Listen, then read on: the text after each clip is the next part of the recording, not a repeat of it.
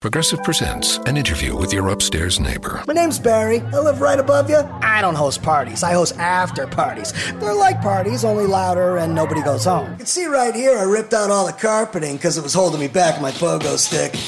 Man's got a pogo. Oh, I'm a prankster. I'll grease up a soda can and then when somebody grabs it, boom! Progressive can't save you from your upstairs neighbor, but we can save you money when you bundle renters and auto insurance with us. Progressive Casualty Insurance Company affiliates and other insurers. Bundle discount not available in all states or situations. Te preocupas por la salud de tu familia y hoy un sistema inmunológico fuerte y una mejor nutrición son más importantes que nunca. Es por eso que los huevos Egglands Best te brindan más a ti y a tu familia. En comparación con los huevos ordinarios, Egglands Best te ofrece 6 veces más vitamina D y 10 veces más vitamina E, además de muchos otros nutrientes importantes, junto con ese delicioso sabor fresco de granja que a ti y tu familia les encanta. No son tiempos ordinarios, entonces, ¿por qué darle a tu familia huevos ordinarios? Solo Egglands Best. Mejor sabor, mejor nutrición, mejores huevos.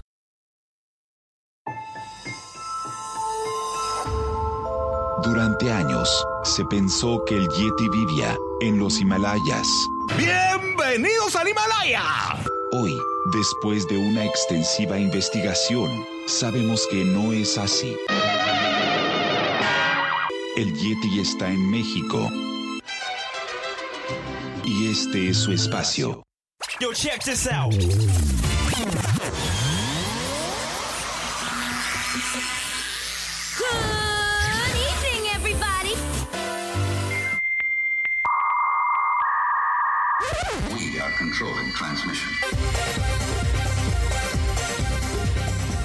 Estás escuchando la nueva temporada de La era del Yeti. Tecnología, Actualidad, arte, música, entretenimiento, sexualidad política y mucho más en este espacio. La era del Yeti.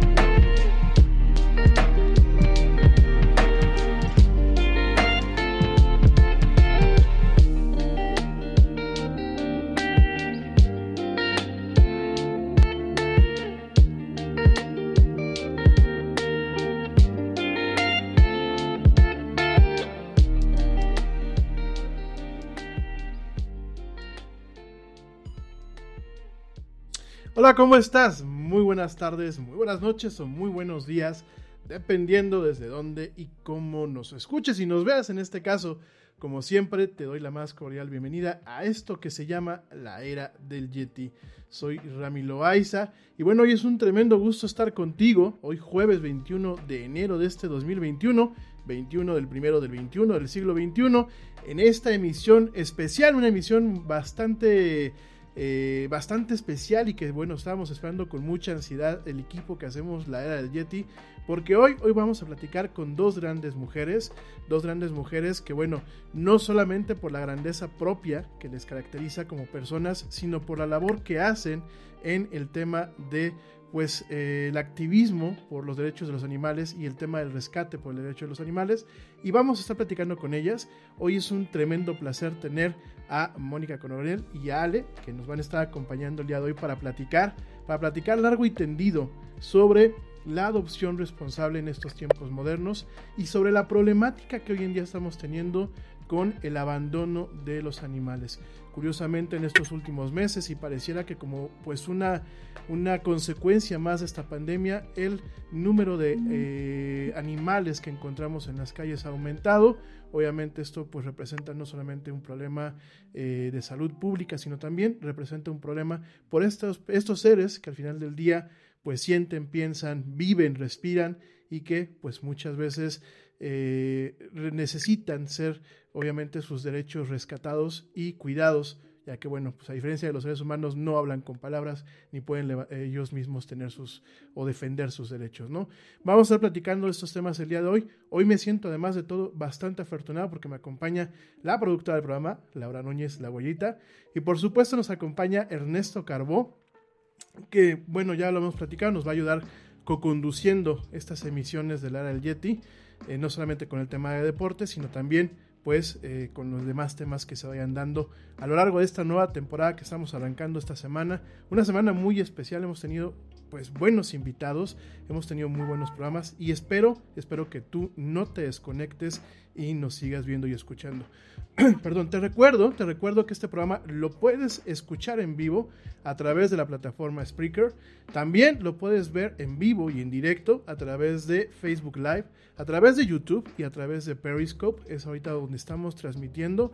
Y te recuerdo también, te recuerdo también que lo puedes escuchar en diferido a través de plataformas como lo son Spotify, iHeartRadio, TuneIn, Deezer, Stitcher, Castbox, Pocket Casts y bueno, toda la serie de plataformas de podcasting, inclusive aquellas que son las nativas de Apple y de Google. Ahí, ahí donde se encuentra el mejor contenido hablado de la red, ahí, ahí se encuentra la era del Yeti. Y sin tanto preámbulo y sin más rollo, pues démosles la gran y la más cordial bienvenida a Ale, a Mónica Coronel, a Ernesto Carbó y a Laura Núñez. De verdad es un gran privilegio tenerlas aquí. Mil gracias. Hola, ¿cómo están todos? ¿Por, dónde empezamos? Fíjense que eh, antes de que iniciáramos eh, con el tema del programa y pensando en las necesidades que, que hay de los animales en situación vulnerable, encontrábamos una estadística bastante triste, que nos dice que, de acuerdo al Instituto Nacional de Estadística y Geografía de México, alrededor del 70% de los 18 millones de perros viven en las calles, es decir, alrededor de 13 millones y esto nos hace ser el país número uno con el mayor índice de perros abandonados. ¿Cómo ven ese dato? Creo que Ale se desconectó y ya ya está Ale por aquí otra vez conectada. Y Moni tiene su micrófono eh, muteado. Si me alcanzaron a escuchar porque yo percibo la música muy alta ahí, ¿no? A ver, déjame, déjame le digo al, de cabina que por favor le baje un poquito más a la música. Listo. Ahora escucho como... escuchamos?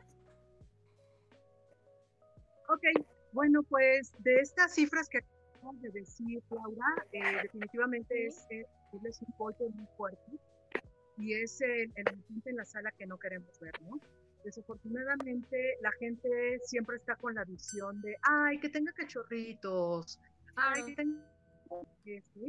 Pero el impacto de los bebés, este, pues nos refleja, estas estadísticas, eh, yo el dato que generalmente manejo a la gente es un animal en situación de cuatro años. Sí. Entonces, esa es una situación muy grave, muy alarmante que que ver. La gente quiero tener, quiero tener bebés, sí, pero los bebés duran dos meses y el adulto dura 15 años. Y de eso nadie está contento. Los bebés felices, Claro. como, como que nunca van a crecer y se van a quedar pachoncitos este, toda la vida. Entonces, muy Claro. números para saber lo que está pasando. Nadie le podemos garantizar el futuro a los cachorritos de nuestros perritos. ¿no? No podemos. Para mí la Sí. política de un mal, que nos sufre. Nosotros estuvimos pensando mucho en este tema, eh, porque des- desafortunadamente a lo mejor en estas épocas de, de las fiestas decembrinas es muy común obsequiar eh, mascotas. Y entonces, claro que llega la novedad, es un cachorro, llega a la casa, se introduce a la familia, pero poco a poco, eh, dentro del ambiente familiar, ya empiezan a delegarse responsabilidades, desde los cuidados y la atención, hasta que empieza o se puede convertir en una carga. Y de ahí eh, tenemos pues varios conocidos, tristemente, que ya no pueden eh, mantener o seguir con la mascota y prefieren, eh, este, pues a veces, bueno, a da- darla en adopción o en el peor de los casos, llevarlos a la calle. Entonces, eh, pues básicamente para nosotros es eh, concientizar a la gente sobre la adopción responsable, porque de verdad que adquirir a una mascota para tu familia es un compromiso que vas a, a tener por lo menos por 10 años. Exact- Exactamente. Este, no sé, Alejandra, ¿puedes Sí, contar de tu, pu- tu experiencia, cómo de pronto andamos como locas, oye, tengo cinco, oye, tengo diez, más, y andamos compartiendo y tratando de, con- de convencer a la gente, ¿no? De la adopción y no de la compra. Claro. Ale, ¿tú tienes una asociación o es el, el tema particular de... Porque recuerdo que por ahí me habías comentado que tenías casi 11, 12 este, perritos en búsqueda de hogar. Sí, no, no tengo ninguna asociación. O sea, yo soy una rescatista como muchas en el, en México y en el mundo, yo creo, que no tenemos fundación, ni tenemos un albergue, ni tenemos nada de eso. Lo hacemos en nuestra casa. Yo, la verdad es que yo rescato si veo a un perro en necesidad, lo llevo al veterinario, a, a- las redes a acomodarlo, ¿no? O sea, realmente el caso mío es un caso de muchas personas que no, que ni siquiera tenemos un valor en la sociedad porque son como de la loca de los gatos o la loca de los perros que te llevas a tu casa todos los que encuentras, ¿no? Pero hacemos una labor en la sociedad muy grande que, que muchas veces les damos a ellos lo que no nos damos a nosotros, ¿no? Por darlos en adopción y los que se van quedando, te los vas quedando en tu casa. Entonces ya llega un momento en que tienes 13, 18, 20 perros, ¿no? Sí. Entonces, sí, Por ejemplo, ¿cómo, cómo- Perdón, ¿interrumpí a alguien? no.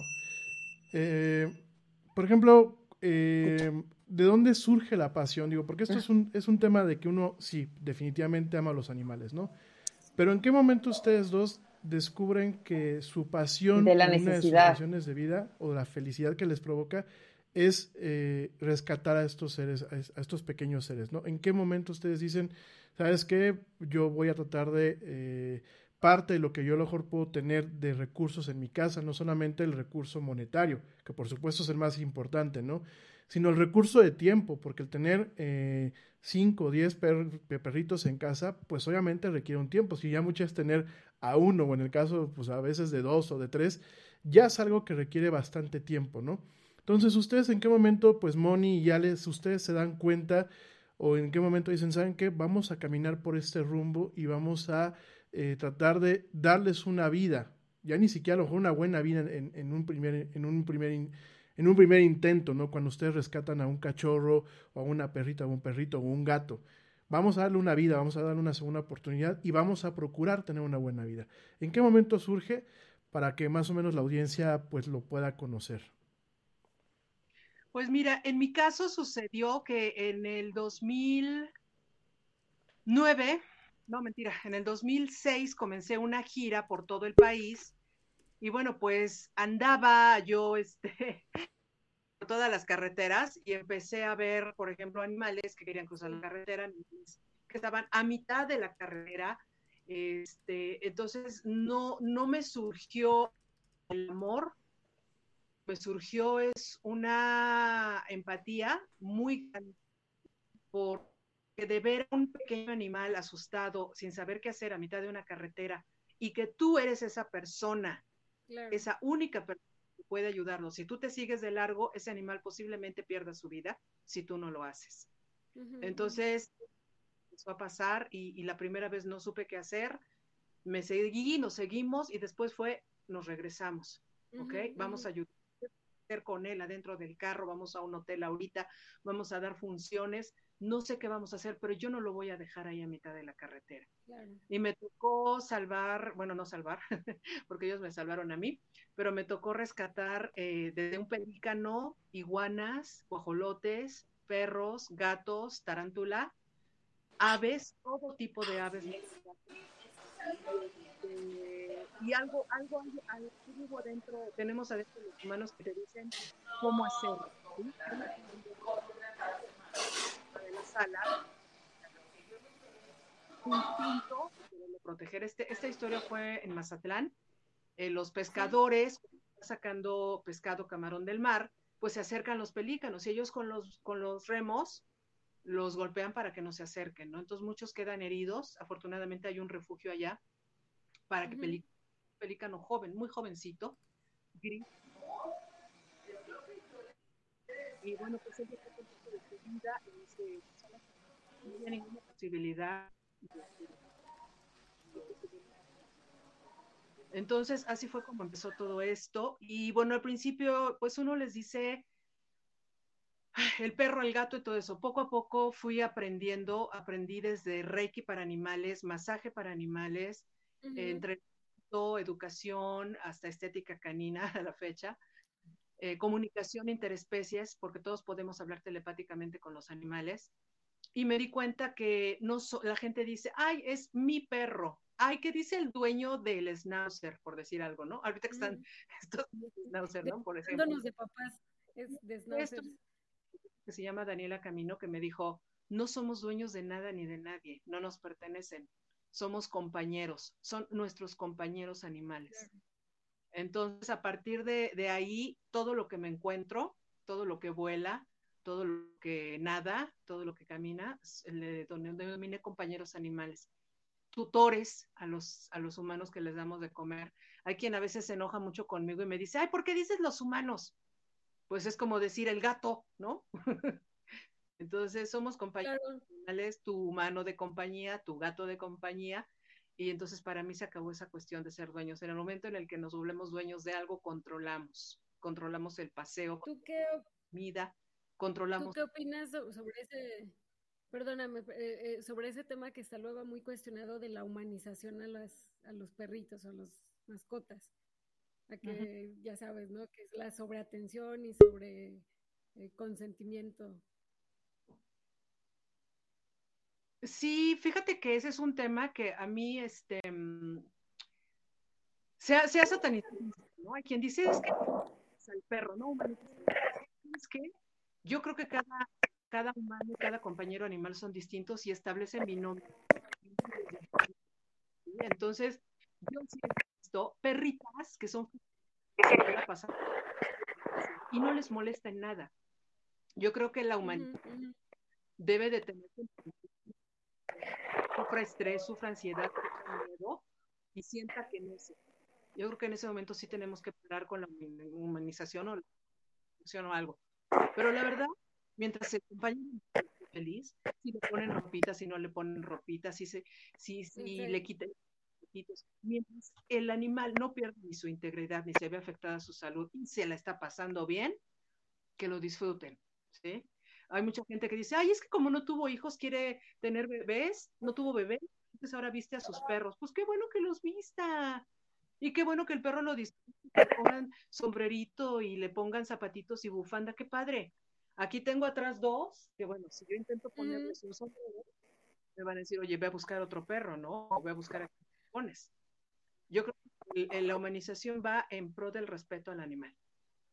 Si el animal le gusta, si el animal le causa un severo conflicto, párale, ¿no? O sea, olvídate. Claro. Eso es el punto de vista al respecto. Oye, Ale, este, ahorita que te estabas desconectando, pero le hacíamos la pregunta a, a Moni y a ti, ¿cómo descubren ustedes esta vocación, esta pasión por eh, rescatar a, a, los animales? En este caso, bueno, pues ya Moni ya nos lo platicó y a ti como se te desconectó un poquito, pero platícanos un poquito cómo, cómo te das cuenta tú eh, de decir, ¿sabes qué? Voy a dedicarle recursos, tiempo, afecto y cariño a poder rescatar estas vidas y poderles darle una segunda oportunidad.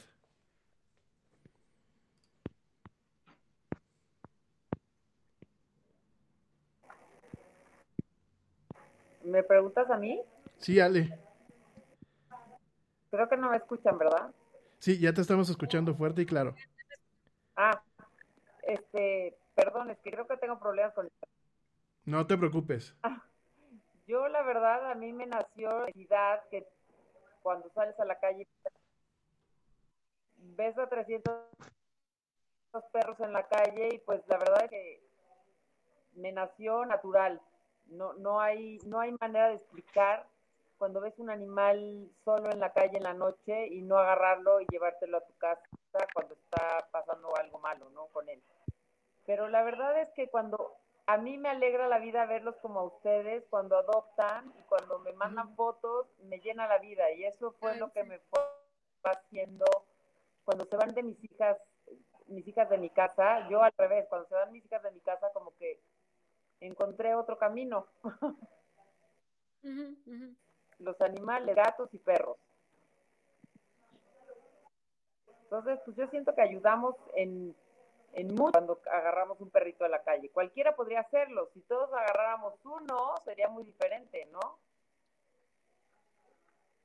Yo creo que, que por ejemplo, No sé este si tema escuchan. literalmente Sí. se puede llamar como una vocación, que no cualquier persona tiene, este, eh, pues a lo mejor la intención o las ganas de, de echarte el compromiso de llevarlo al veterinario si está enfermo, de desparasitarlo, de cuidarlo hasta que esté en buen estado para que pueda conseguir un hogar.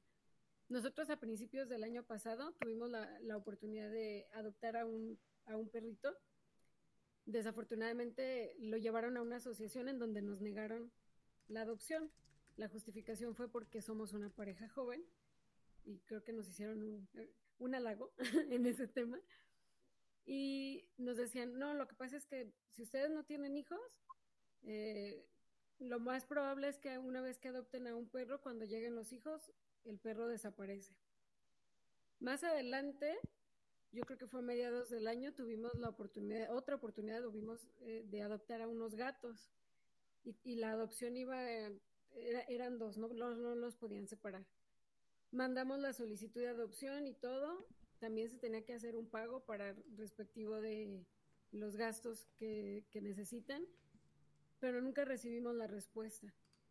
Entonces, así estu- estuvimos esperando, esperando, y mira, se nos dio la, la oportunidad, que fue a través de Moni, cuando vimos la, la oportunidad de adoptar a las perritas. Y bueno, al final del año pensamos, bueno, probablemente la misión que teníamos nosotros era para ellas.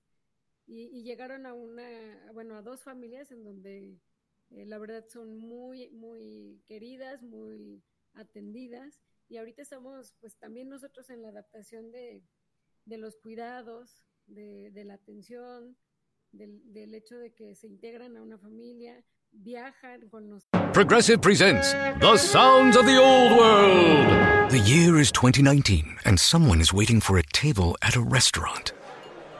Thompson, party of four. Thompson, party of four. Thompson, part. Oh, there you are. This has been The Sounds of the Old World. Brought to you by Progressive, where drivers can still switch and save like it's 2019. Quote today at progressive.com. Progressive Casualty Insurance Company and Affiliates. Te preocupas por la salud de tu familia y hoy un sistema inmunológico fuerte y una mejor nutrición son más importantes que nunca. Es por eso que los huevos Egglands Best te brindan más a ti y a tu familia. En comparación con los huevos ordinarios, Egglands Best te ofrece 6 veces más vitamina D y 10 veces más vitamina E, además de muchos otros nutrientes importantes, junto con ese delicioso sabor fresco de granja que a ti y tu familia les encanta. No son tiempos ordinarios, entonces, ¿por qué darle a tu familia huevos ordinarios? Solo Egglands Best. Mejor sabor, mejor nutrición, mejores huevos nosotros, entonces, eh, pues claro que, que, te cambia la vida. Por eso es un tema que para nosotros representa mucha responsabilidad, porque adquirir a una mascota es un compromiso que te va a llevar muchos años. Moni, qué bueno, digo, qué bueno que platica todo esto, Lau. Eh, aquí la, la, pregunta que, bueno, ahorita Ale se nos volvió a desconectar, creo que está teniendo un poquito de problemas con su internet. Igual ya sabe que aquí la esperamos. Eh, ¿cuáles, tú has notado, digo, porque yo comenté ahorita al, principio del programa que eh, algunas, algunas, eh, algunos organismos hayan detectado que justamente en pandemia, en, varias partes del mundo, no solamente en México, muchos animales eran abandonados, quizás en, un, en una primera instancia por el tema de la incertidumbre en torno pues a la cuestión económica.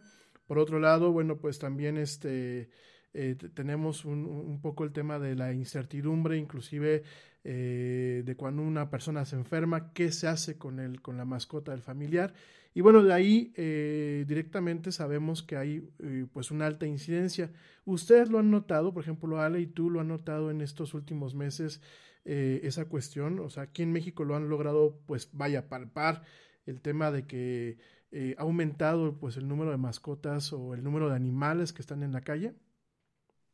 Fíjate que sí, además, ¿sabes qué? Este, los refugios, eh, albergues están al full, ¿no? Entonces la gente este, dijo, ay, pues yo, yo no me quiero comprometer con la salud y no tengo para darle de comer, a la calle o al albergue. Entonces la calle y el albergue es una situación, a pesar de que yo estoy profundamente agradecida con los que muchas veces me han ayudado eh, con los animales que yo he rescatado, este, la situación de los albergues es, es muy severa, ¿sabes? Porque mm. están en jaulas, porque hay los más, los menos saturados tienen 50, otros andan por 300.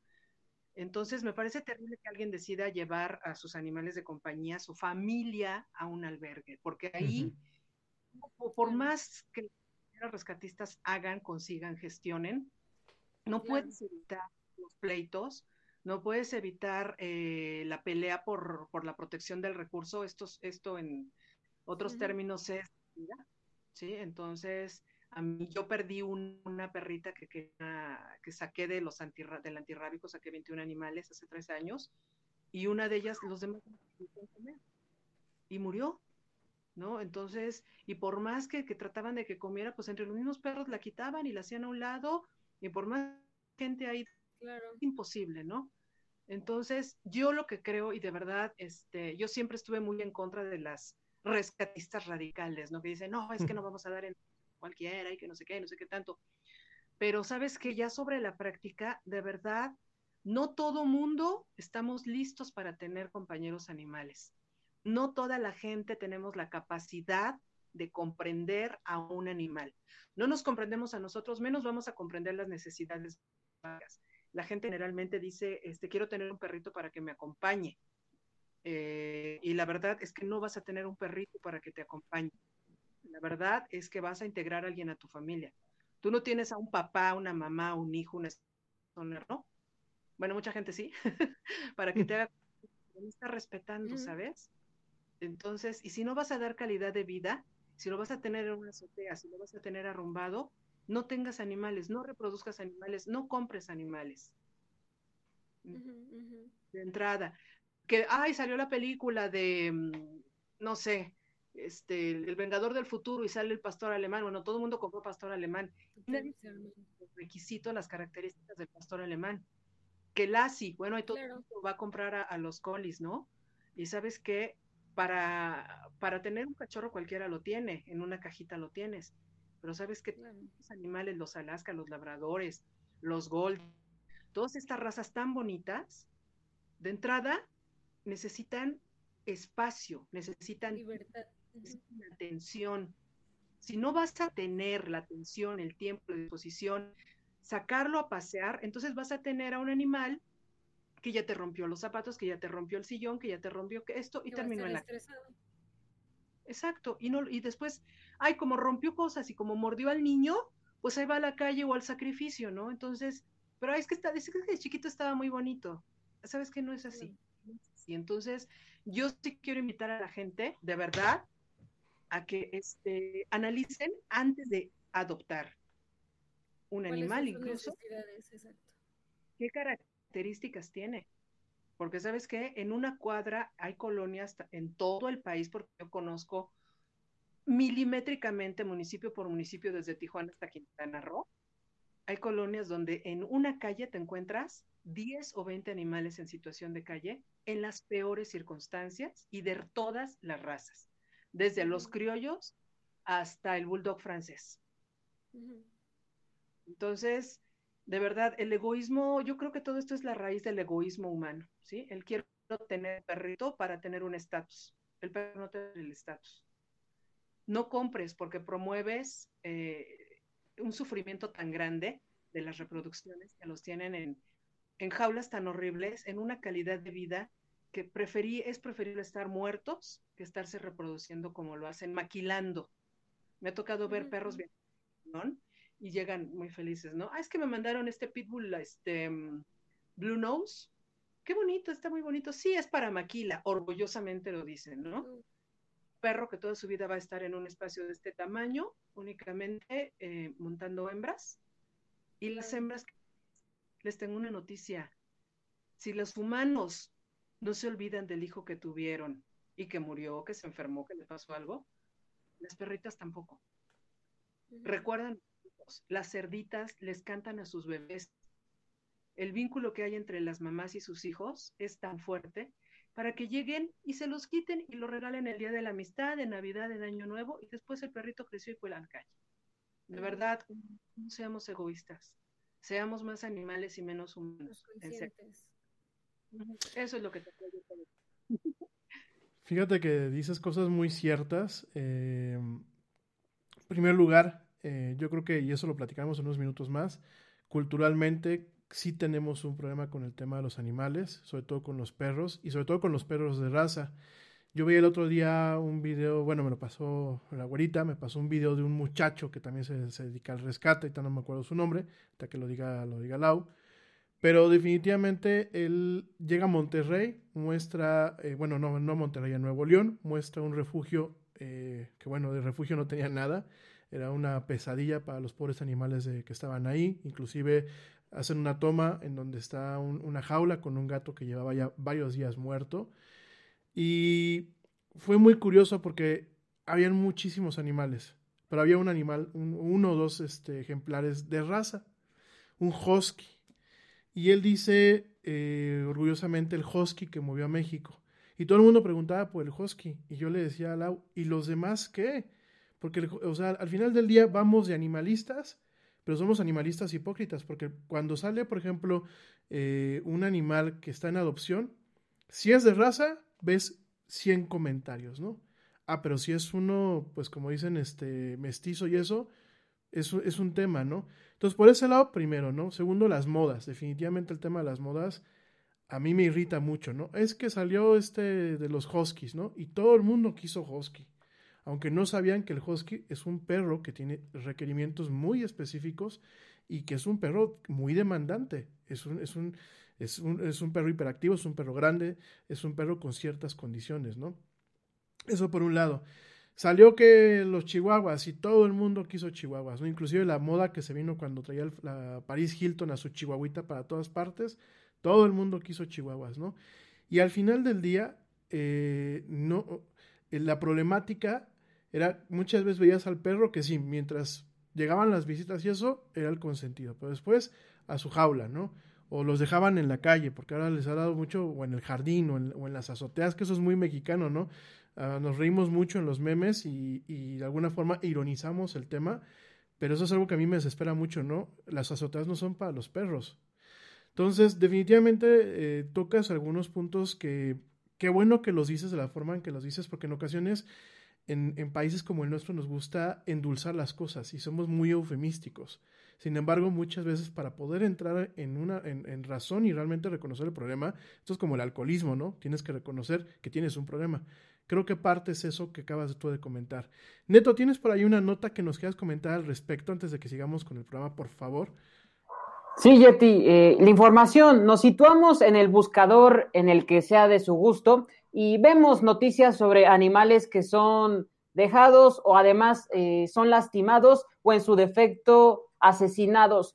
En el buscador nos colocamos 119 mil resultados, nos dan. La primera, Noticieros Televisa, dice, hombre mata balazos a perrita en la callejera en Azcapotzalco.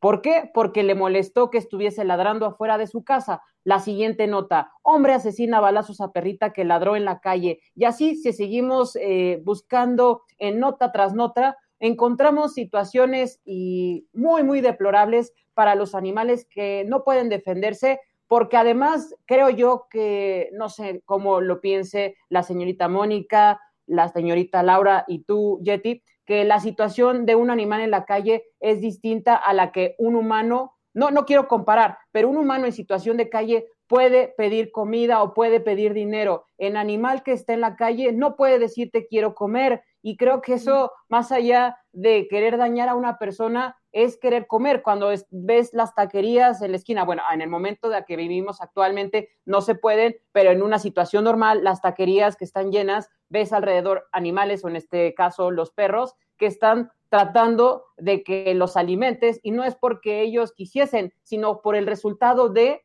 una situación, como lo mencionaba la señorita Mónica, que los abandonan o en su defecto también cuando no están de acuerdo los papás de que crece el perro, creían que iba a ser pequeñito y al momento se dan cuenta los años que transcurren y el perro ya es gigantesco, por decir, me parece que eso es el resultado de, y bueno, las noticias son lo que informan, te pones en el buscador y es el resultado, Yeti. Yo creo que sí, eso es obviamente la, la, y las noticias se quedan cortas porque por cada nota que se reporta, cuántas no, no vemos, ¿no? Moni, ¿cuál sería uno, de los retos que ustedes como rescatistas, porque nos queda claro que, aquí el tema es, es, utilizar la etiqueta adecuada. Ustedes no solamente son, como bien lo decía antes de que se desconectara, o me parece que fuiste tú, ¿no? Eh, el tema de la señora de los gatos o la señora de los perros, ¿no? Me queda muy claro que eso es un tema de vocación, que eso es un tema en donde por lo menos con ustedes, a nosotros, en el tema de la adopción que tuvimos con Ishka y con Casey, nos tocó un tratamiento profesional, porque no solamente es, ah, pues nos caen bien ellos dos, vale, ahí te van los perritos, ¿no?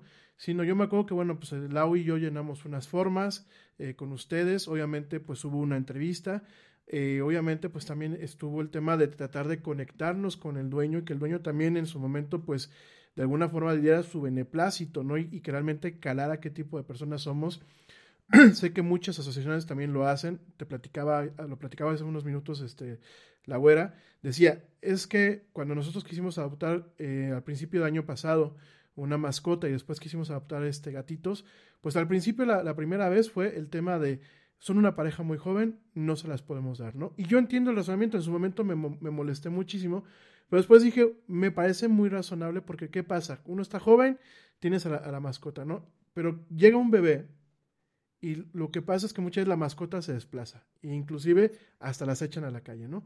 Entonces, con todo esto, con este panorama y reconociendo que ustedes tienen no un nombre de la señora de los animales o el muchacho de los animales o la vecina que recoge perritos. Vamos a decir las cosas como son, rescatistas y activistas en pos de los derechos de los animales. En la cultura mexicana, ¿cuáles son los principales retos que ustedes tienen? Una, para poder rescatar a, la, a estos animales que andan en las calles y dos, para poderlos poner en adopción?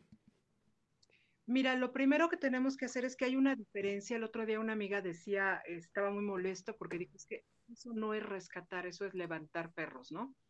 La gente dice, ay, rescaté este perrito, ¿quién lo quiere? ¿No? Y este, y ya, y, y van y lo entregan en el metro. No. El ser rescatista uh -huh encuentras a un animal en situación de calle, como quiera que sea, me ha tocado este, desde mmm, el perrito más atropellado y más fracturado que te puedas imaginar, recogerlo y, y llenarnos todas de sangre el, el carro, la ropa, todo. y verlo. Yo recuerdo por ahí una, una experiencia donde llevabas a, a una mascota y en el traslado falleció. Ya llegando el, o sea, recuerdo que lo publicaste, ya iban llegando a, a la atención médica y desafortunadamente no. No, no alcanzó. Y además, fíjate que ese día iba yo a entregar a otra niña que ya se iba a su casa definitiva, a otra perrita. Eh, generalmente digo niña a veces, ¿sabes por qué? Porque se me quedó muy grabado que la edad eh, mental de un perro es aproximadamente un niño de dos años. Un niño de dos años se cruza la calle sin fijarse, ¿no? Claro. Toma las cosas, tira las cosas sin fijarse, y más o menos ese es el aproximado de mentalidad de, de un perro, ¿no? Entonces ese caso fue muy triste. Pero también me ha tocado muchísimos que de verdad han estado en condiciones de, de lesiones tan severas y, y, y, y la han librado. Entonces el rescatista no nada más recoge y cruza de la calle y dice, oigan, ¿quién se lo puede quedar? ¿Qué albergue lo puede quedar? Mm. Oigan, ¿quién? No, tienes que operar, tienes que este, este, esterilizar. Este, operar me refiero con la cuestión de que si está lastimado, lesionado o algo, tienes que pagar tú como rescatista todo lo que implica hospitalización y demás. Este, y si no tienes dónde tenerlo, tienes que pagar su pensión y tienes que pagar su comida y tienes que pagar su esterilización. Y además otra cosa más importante que yo aprendí después y por lo que empecé a ser un educador canino, que en sus tiempos se conocía como entrenador, este, tienes que rehabilitarlo, ¿sabes? Porque la calle deja lesiones de por vida. Yo tengo una sí. perrita dorado que se llama Dolly. Ella la encontré de este tamaño, eh, este, muy golpeada, muy lastimada. Y cada animal es diferente. Tengo, voy a cumplir seis años rehabilitándola, ¿sabes? Y tiene un miedo enorme a la gente todavía, a los hombres con gorra, a las señoras de cabeza blanca, a las mujeres con escobas. El miedo que ella tenía lo reflejaba ladrando o incluso intentando atacar a motociclistas, a gente en bicicleta, a cualquier hombre en general, ya nada más con ser hombre, era, era ella muy, mucho miedo, reactiva. Pues bueno, ahorita llevo seis años en eso y, y va bien, pero ¿sabes qué? La voy a tener que rehabilitar toda la vida. Entonces, sí a los animales, aparte de todo lo que te mencioné anteriormente, tienes que entregarlos con una cierta rehabilitación que les permita socializar con los humanos con los que va a estar, que le permita socializar si es que hay otro perro, si es que hay otro gato, ¿sí? Eh, y de ser posible, ¿sabes qué? Todavía incluso yo fui un poquito más allá, que se fueran con algunos juegos, con algunos comandos. El sentarse y dar la patita a cualquiera enamora. Sí. Entonces, algún tipo de juegos, algún tipo de cosas que la gente diga, híjole, me enamoro. ¿Y sabes de qué se enamora mucho la gente? Del nombre. Yo anuncié una vez un perrito peludo, así greñudito, blanco, tipo maltés, lo anuncié como hippie, y el nombre con su look hizo que tuviera así de personas queriendo adoptar a hippie. Bueno, hasta lloraron y a alguien, es que yo quería hippie. O sea, poco a poco vas entendiendo la naturaleza del animal, quién es, qué necesita, y, y si vas viendo en los posibles adoptantes si realmente es lo que quieren, ¿no? Me tocó también una señora que con la pandemia estaba muy estresada y se sentía muy mal, y fuimos y le dejamos una perrita, en, pues a prueba, ¿no? Ella no, debía abrir las ventanas porque era una perrita entonces empezó, no, no, no, es que siento muy mal de no poder abrir las ventanas, es que me siento mal de esto, es que me siento mal del otro. Entonces, ¿sabes qué? No quieres un perro, tienes problemas psicológicos y tienes que solucionarlos, y el perro no te los va a resolver. Claro. El perro no es la solución a tu soledad, ni a tus problemas psicológicos, ni psiquiátricos. Es tu compañía. Si puede ser una excelente terapia salir a correr y a caminar con él, y sí vienen los animales a salvarnos, pero no los agarres de tablita de salvación porque no se lo merece. El día que comprendamos que todos los seres vivos sienten, y está comprobado que los animales piensan, sienten, sonan, comprobado, tengo una amiga que se llama la doctora Claudia Fugazza, ella y muchos científicos a nivel internacional han comprobado esto. Entonces, y recuerdan, y saben, y tienen pérdida, experimentan emociones. El día que los humanos entendamos que no somos superiores, ni a los animales de cuatro patas, ni a los que vuelan, ni a las plantas, ni a los árboles, en ese momento vamos a dejar de ser rescatistas, ya no vamos a tener que rescatar. Me parece súper importante este tema que mencionas porque desafortunadamente son víctimas del sistema y de las circunstancias. Y como lo decía Ernesto en su momento, desafortunadamente ellos no se pueden comunicar como lo hacemos nosotros. Y ellos tienen que buscar sus propios recursos para subsistir. Y uno de los errores que yo puedo percibir más comunes es que realmente no sabemos eh, para qué queremos una mascota. Si mi intención es tener un perro de, protección, no voy a conseguirme un husky que no me va a proteger, que es amigable, que juega, que, es más, ni ladran, me parece que, que, son los más aulladores. Pero si quiero a lo mejor tener algo para los niños, para que puedan jugar, convivir, no les voy a llevar este, perros más ah, grandes o agresivos. Desventajas y ventajas de, las, de, los perros de raza y de los perritos criollos. A lo mejor en los perros de raza puedes saber exactamente las características del temperamento, pero en los perritos criollos no. Y luego resulta que son los más nobles y que se adaptan fácilmente al hogar y están, este, como tú lo dices, ¿no? Rehabilitando a todo el sistema cuando ya llegan eh, con las familias. Exactamente, sí. No, y además un perrito criollo tienden en general a, ser más sanos, porque sabes que la raza más pura es la raza natural. desafortunadamente ya ves que han hecho tantas modificaciones en algunas razas que incluso hay algunos perritos que ni siquiera son capaces de reproducirse por sí mismos, sino que tiene que ser a través de inseminación artificial. Todos estos perritos hermosos que a mí muchas veces me toca atender, este, con problemas, pues que son braquicéfalos. Y todo el, ese problema, ¿no? Que no les caiga una gotita de agua en la nariz porque se están ahogando los pobres, ¿no? Y todo el tiempo con él. O sea, ¿qué estamos haciendo los humanos para crear estereotipos de raza? ¿Qué es la raza? O sea, primero que nada entendamos qué es la raza. ¿Por qué, ¿Por qué una raza te va a dar estatus?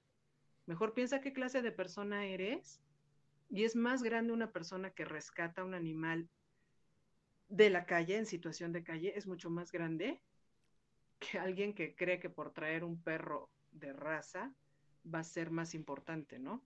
De verdad, esa parte de creer que, que esto me viste, ¿no? La ropa me viste, los, el, el teléfono celular más caro me viste, el perro más caro me hace, pues es un gran error.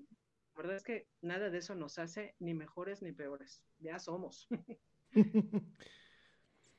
Definitivamente tocas. Perdóname, tengo una pregunta para ti, Moni. Este, me dicen que si, a ver si tú la puedes contestar. ¿Qué pasa con, con los animales exóticos que son eh, rescatados, aun cuando en algunos lugares puedan ser ilegales? ¿Qué, qué procede ahí? Fíjate que todos los animales en general tienen una, un hábitat. En el momento en el que intervenimos y los sacamos de ahí, ya disminuimos su calidad de vida y su misión como animales. Todos los animales tienen una misión, ¿no? Y forman parte de un grupo y de una comunicación, de una sociedad. Los animales exóticos, híjole, es que para mí todos los animales son exóticos. En el momento en el que los sacas de su hábitat, ya le estás dando en la torre al hábitat y al animal y a la, y a la familia del, del, animal, ¿no? Eh, desafortunadamente ahora se está dando mucho que como ahora decimos, ay, adopta, no compres. Ahora ya, por ejemplo, en cuanto a aves, ay, adopté este periquito, no sé qué, no sé qué tanto. Ay, adopté este, no sé qué. O sea, están disfrazando el adopté cuando en realidad lo compraron, ¿no? Entonces, este, hay, hay pericos que hasta decoloran para que parezcan de cabeza amarilla y no vean que es ilegal. ¿Por qué es ilegal? Es que todo, repito, sacar a un animal de su entorno, eso ya de entrada es ilegal. Porque para agarrar uno tienes que matar muchísimos animales, muchísimos. Y aún así, esta gente con el afán de lucrar con sus vidas, los meten en jaulas como si fueran muéganos. ¿Y sabes cuántos animales mueren en el traslado? para que uno sea el que se vende. O sea, es una crueldad infinita lo que hacen. Para luego, ¿qué? Después de todo eso, tenerlos encerrados en una jaula y decir, mira mi guacamaya exótica de Sudáfrica, mira mi tucán. O sea, ¿quién eres para adueñarte de la vida de nadie? ¿quiénes somos los humanos para adueñarnos? Volvemos al punto. Yo invito a la gente a, a evitar este, yo tengo, soy dueño de un, de un, o sea, eres dueño ni de tu vida, porque no tienes ni el control de tu vida, no tener el control de. The thing about the Name Your Price tool from Progressive is that by now you've heard a lot of ads about the Name Your Price tool from Progressive. We probably don't even need the words the Name Your Price tool to tell you that our humpback whale pup gives you options based on your budget, or that our novelty hand buzzer helps you save on car insurance. And that's the thing about the tiny felt bag filled with marbles. At this point, you've heard a lot of ads about the elusive northern bobcat. The Name Your Price tool. the neighbor who baked you banana bread. Only from Progressive. Progressive Casualty Insurance Company and affiliates. Price and coverage match limited by state law. Neural networks, random forests, unsupervised learning. These are just some of the concepts being researched and utilized in security today. But what do they mean? How do they work? And who are the people that create them? These are the questions and more we'll explore in Security Unlocked, a new podcast from Microsoft. In each episode, we'll deep dive into the newest security research, threat intel, and data science with a special focus on demystifying AI and machine learning. And we'll profile the diverse and fascinating people working on security at Microsoft. Listen and subscribe to Security Unlocked, available now wherever you listen to podcasts. De tu perro, de tu gato, de tu perico, de tú, volvemos a lo mismo, ¿no? Es el compañero viviendo contigo y compartiendo tu vida. Otra invitación que quiero hacer a la gente, digo, ya, si me dan el, si ya me conocen, ¿para qué me dan el micrófono? dale, dale. Tú suéltate. ¿Para qué quieren tener un animal con el que nunca hablan? A ver, ustedes, cásense y no se hablen en 15 años. Pero para sí. lo otro, sírvele la comida a tu esposo a tu esposa, pero no le hables. ¿Para qué quieres tener un animal con el que no vas a platicar ni a compartir? Los animales entienden todo y les voy a contar una cosa. Yo tengo, vivo con tres gatos, ¿sí? Una vez les dije, a ver, si ustedes entienden todo lo que yo digo, caminen de aquí a la esquina de mi cama y volteenme a ver. Yo lo dije como jugando. Lo hicieron y me voltearon a ver y yo me quedé, ay, dije, esto es mucha coincidencia a ver, si me están entendiendo todo lo que yo digo y lo que yo hago, caminen a la otra orilla y siéntense. Y lo hicieron. A partir de eso me di cuenta que los animales tienen una capacidad de entender impresionante. Y a partir de ese día, los que se sentían un poquito separados del grupo, que se iban a comer a otro lado, a su ventana, entonces ya llegan, ya llegan con, conmigo y platican en la mañana y se sientan y quieren que los acaricie y ya, ya, to, ya nos volvimos una familia. Pero dije, bueno, estoy loca, qué falta de sentido común. ¿Cómo es posible que yo viva, bueno, ellos no son, no son míos, estoy, estoy en casa de un amigo, que yo viva con un ser vivo y nunca nos relacionemos? No hay interacción, sí, sí. No hay interacción. ¿Para qué quieres un animal que vas a tener como si fuera un, este, un cuadro? Los uh -huh. animales no O sea. Sí, cuando, cuando tú mencionaste el tema de, de, la educación canina, ¿no? Por ejemplo, yo he visto videos de repente de, en entrenadores que dicen, si llegas a tu casa y tu perro está haciendo algarabía porque llegaste, no, no lo veas. No, no le, no le hagas la fiesta, no, este, vamos a evitar que se altere y, y la verdad es que yo no puedo hacer eso porque yo cuando si salgo por algún momento y regreso y veo que me están esperando con, con mucha emoción, pues para mí es el, el, regalo de, o sea, de la misma manera en la que ellas me reciben, atenderlas. Yo no podría entrar así como, bájate, ¿no? Ahí sentada, ¿no? Es, como, pero esta es, soy yo, ¿no? Desafortunadamente a lo mejor luego nos venden eh, como estos proyectos de, de, entrenamiento, de cómo debes de dirigirte con las mascotas y por eso decíamos en algún momento, ¿para qué quieres una mascota? Si la quieres de entrenamiento, si la quieres de compañía, si la quieres de defensa, de protección. Exacto. Sí, totalmente. Y, y, definitivamente creo que hay que empezarse a, a quitar un poco eh, la visión que en ocasiones tenemos de las mascotas como un objeto tocan un tema muy importante. No somos sus dueños, ¿no? Ni siquiera creo que seamos sus amos. Creo que somos sus compañeros en, en, el camino que ellos, ellos están, ¿no? Me parece muy, muy interesante, sobre todo todavía aún en aras de eh, la problemática que se vive, por ejemplo, en un país como México con tiendas como mascota, que cuando empezó la, la, pandemia a mí me pareció algo muy inhumano el saber de notas en donde pues habían cerrado las tiendas y así las cerraron y se olvidaron totalmente de que estaban las mascotas en las tiendas, ¿no? muchas, eh, eh, muchos animales pues definitivamente perdieron la vida, otros pues bueno, obviamente sufrieron no solamente el daño físico que puede tener una mala alimentación o el que se hayan desnutrido, sino el daño psicológico de de pronto pues estar encerrados en, en unas jaulas que a mí siempre me han parecido un tema totalmente inhumano el tenerlos en esas tiendas de mascota y además, pues obviamente el, dejarlos solos, ¿no? El dejarlos con sus heces. Se piensa que los animales son sucios. Yo sabía que los, eh, por ejemplo, los cochinitos que tú tocabas el tema hace rato, es uno de los animales más limpios, ¿no? Y la gente dice, pero ¿cómo es eso? Si, si el, el modelo del cochino es el de granja en el lodo, en el cochinero. Y, y alguien decía, es que si tú a un cochino le das la alternativa de estar limpio, el animal va a preferir siempre estar limpio. No es un animal cochino por naturaleza, no es un animal sucio es un animal que bajo, bajo ciertas condiciones de poco cuidado, porque esa es la palabra que, se utilizó, pues es, el, animal se ensucia, pero de otra forma es un animal limpio. Y de hecho, yo estoy muy impresionado porque me ha tocado ver muchos casos de cerditos que viven en casa y que alguien comentaba es que son inclusive pues tan inteligentes como los perros, ¿no? De, y tan sensibles y tan cariñosos y tan buenas, tan buenas compañías, ¿no? Entonces, pues esto también es un tema bastante inhumano, estas tiendas, las mascotas, que pues no solamente eh, se sabe que ya desde hace mucho tiempo que ya el lucro de, de, vender a los animales ya por sí para mí me parece un agravio y un agravio con mayúsculas, ¿no? Y ahora toda esta temática de tenerlos en muy malas condiciones, en jaulas que son totalmente inhumanas, el que no les cuiden el tema de, levantarles sus heces, el que realmente no les den un, un, cuidado adecuado, eh, realmente es lastimoso pero definitivamente, y creo que aquí podemos estar de acuerdo, no es culpa tanto de la tienda como pues de la gente que sigue yendo a estas tiendas o seguía yendo, digo, porque están cerradas, a comprarla. El mercado existe, al igual que el, mercado de criadores, que a mí me sigue eso también eh, levantando mucha comezón cuando yo escucho, es que ese es un criador que te vende cada perrito en 10 mil pesos, ¿no? Oye, ¿por dónde van los tiros, no? Entonces creo que en ese sentido lo que tocas es muy puntual y espero que esto a la audiencia que nos está escuchando y a la audiencia que está eh, compartiendo el programa que lo va a volver a escuchar, realmente pues le quede muy claro este tipo de situaciones, ¿no? Eh, creo que esto es un llamamiento a que realmente, como lo dijo Moni hace unos minutos, pues seamos más animales y menos humanos en ese, en ese respecto.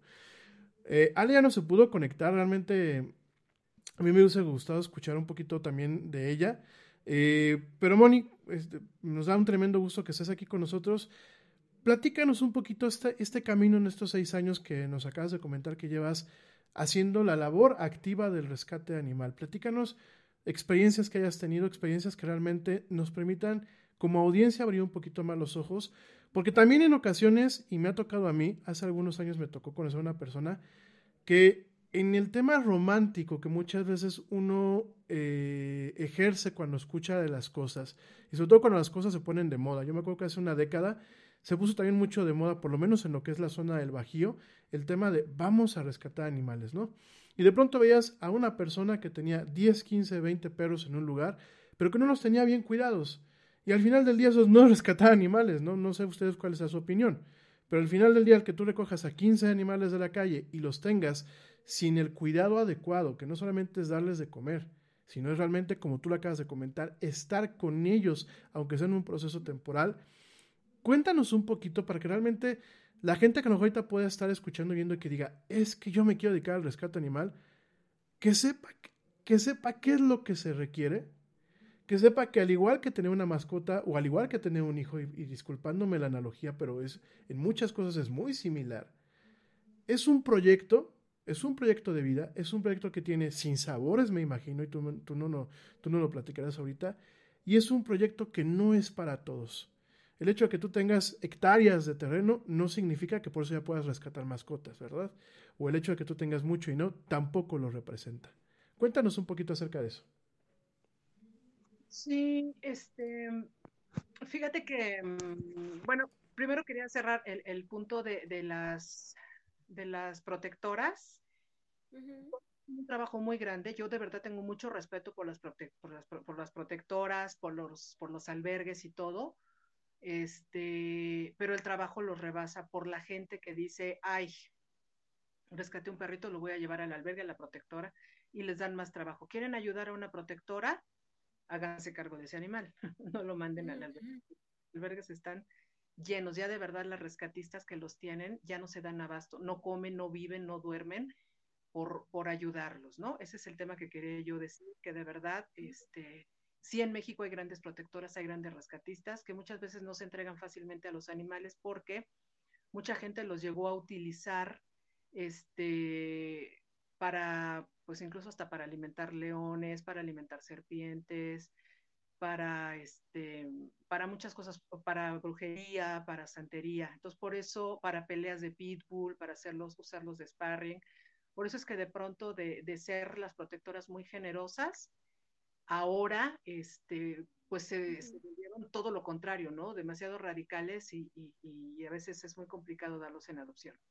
Entonces, bueno, nada más quería yo cerrar ese punto antes de, de responder tu pregunta. Este, y bueno, que si alguien quiere rescatar un animal, simple y sencillamente salga a la esquina de su calle o vaya a la Jusco, los que están en la Ciudad de México, donde cada diario, cada día alguien baja de camioneta super nice, baja animales de todas las tipos y los dejan ahí a su suerte, ¿ok? Si alguien quiere rescatar y tiene problemas en eso, vayan a eso y créanme que van a ser los animales más agradecidos. Este, de mis experiencias, como me decías,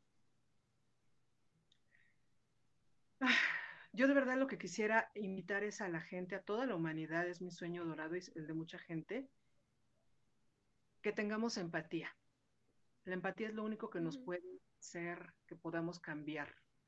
La empatía nos va a hacer mejores humanos con los mismos humanos, mejores humanos con la naturaleza, mejores humanos con la tierra, con los niños, con los ancianos, con todo el mundo. De ahí partimos. Si estamos bien con el mundo, vamos a estar bien con los animales, que son un, un círculo más adopten una causa, de verdad, no critiquen a los que rescatamos animales y digan, ay, ¿por qué no mejor ayudas a un niño de la calle? Este, ¿Por qué no mejor lo ayudas tú?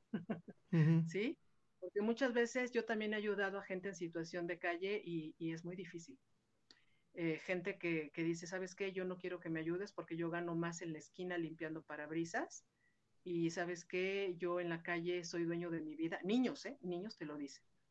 Entonces, uh -huh. antes otros adopten una causa, la que sea, rescaten árboles, rescaten, este, siembren, este, siembren plantas, rescaten niños, rescaten gente con cáncer, rescaten, rescaten lo que sea, pero rescaten, sean activos, no critiquen, hagan algo al respecto, ¿sí? Y déjenos a los demás hacer lo que estamos haciendo.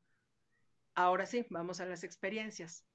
Yo creo que de los casos, y por lo que dije, que lo que tenemos que hacer es expandir nuestra conciencia y ser em, empáticos. Ahorita dijiste, ay, es que es, es, la responsabilidad como tener un niño humano, como tener un bebé. Híjole, no. ¿Sabes qué? Al contrario, dilo orgullosamente, Yeti, porque, este, porque una vida es una vida y una uh -huh. vida es sagrada.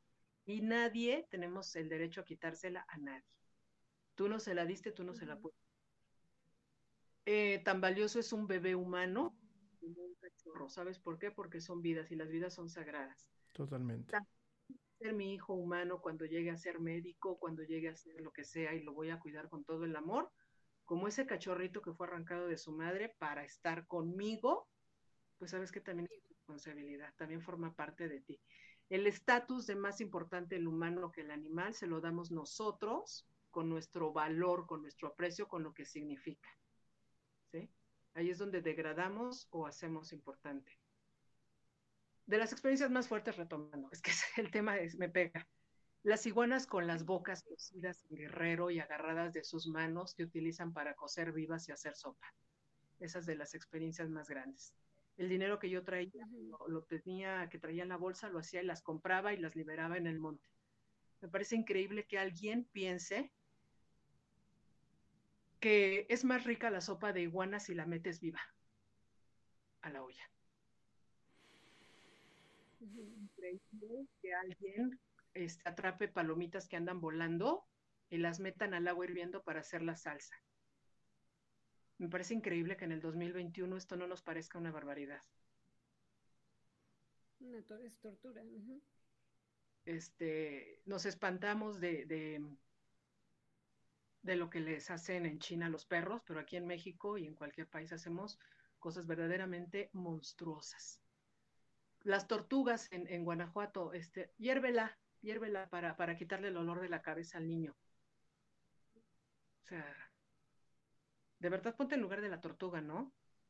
Les voy a contar un cuento porque ustedes me dicen cuándo se va a acabar esto y que quiero que de verdad quede entre la gente. Había una vez un señor que mataba vacas y una vez llegó con una de las vacas y vio llorando a la vaca y le dijo, oye vaca, ¿por qué estás llorando? Porque en mi otra vida yo mataba vacas.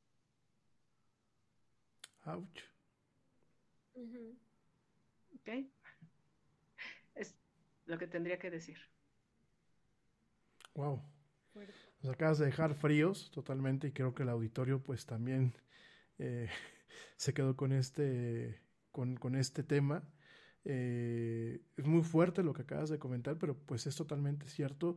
Y sí, en México también hacemos barbaridades. Este, por ejemplo, con este, con el tlacuache, que es el, el, esta zarigüeyita que aparte es totalmente inofensiva. Usualmente aquí cerca donde tienen ustedes pues su, casa, este Moni y Ernesto, eh, hay mucha zarigüeya y mucha, mucho tlacuachito.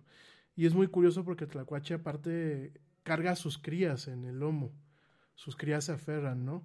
Y es muy triste que se le dice a la gente, y se le ha repetido una y otra vez, que por favor moderen la velocidad, que cuando lo vean cruzando la calle, pues por favor le permitan que cruce, que cruce la calle.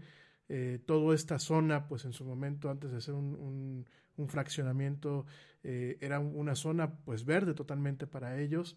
Realmente los invasores somos nosotros. Y es muy penoso ver cómo inclusive eh, jóvenes, porque aquí les ha dado mucho de agarrar las cuatrimotos y eso, pues se ponen luego a atropellarlos, ¿no? Cuando, cuando al final del día, tú lo acabas de decir, es una vida más, es una vida que nosotros no hicimos y no tenemos el derecho a quitarla. Y es algo que durante mucho tiempo se le ha, pedido al, al, ayuntamiento pues encontrar la solución al desarrollar en su momento, oye, pues intenta, no sé, a lo mejor hacer un pequeño túnel para que puedan pasar por abajo de la calle y que la gente no las atropelle. Sin embargo, la problemática sigue estando ahí, ¿no? Y es, y qué bueno que tocaste el tema, porque nosotros vamos muchas veces de santos criticando lo que hacen, por ejemplo, en un país como China, cuando aquí, pues sí, hacemos ese tipo de barbaridades, ¿no? Tenemos el tema, por ejemplo, de las tortugas, que bien lo acabas de comentar. Eh, México es uno de los lugares donde en nuestras costas tenemos pues más especies de tortugas, tenemos estas iniciativas que buscan que realmente las tortuguitas puedan regresar este, al mar una vez que eh, salen de sus huevos. Tenemos mucha tortuga que viene a desovar a nuestras, a nuestras playas. Eh, tenemos, bueno, una biodiversidad tremenda en el país, definitivamente es una eh, una de tantas de las, de las cosas hermosas de México es que nuestra biodiversidad es tremenda, pero pareciera que es, y no sé ustedes qué, qué pensarán ahorita, parecía que es un poco proporcional, porque entre más cosas buenas y, y más seres vivos tenemos en este país, creo que muchas somos más descuidados con la forma en la que nos comportamos, ¿no? El tema de las iguanas, pues sí, es un tema muy grave. Tú lo comentas, pues en el tema en donde los tienen, pues para sopa, eh, me ha tocado a mí verlas pues esclavizadas, si lo quieres ver así, como, como atracción turística, que las tienen siempre con una patita amarrada, eh, que las andan luciendo con la gente, que yo creo que llegará un momento en que como, como cualquier ser vivo, ¿no? Yo creo que la, iguana se cansará de que la están toqueteando, de que le estén este, eh, dando, dando molestias, ¿no? Y al respecto yo creo que sería muy interesante, eh, ya nos acabas de compartir esa, estas experiencias, pero sería muy interesante también que lográramos pues puntualizar o lográramos hacer llegar un poquito más al auditorio la necesidad realmente de valorar las vidas de, del animal que sean. Y en aquellos casos tú lo acabas de decir no solamente esperar a que el rescatista venga no no solamente esperar a que alguien llegue con el chaleco que llegue porque así se puso a sí misma la etiqueta no sino que si está en nuestras manos poder rescatar a, a un ser vivo y crear esta cultura del rescate de, seres vivos, ¿no? Sobre todo yo creo que pues las personas que estamos en este, ahorita en, esta plática, pues por ejemplo, eh, Ernesto, pues el buen Neto tiene eh, su, su, mascota en su momento fue rescatada también, me parece que sí. Platícanos un poquito, yo ahorita platico también por acá la anécdota, pero platícanos un poquito.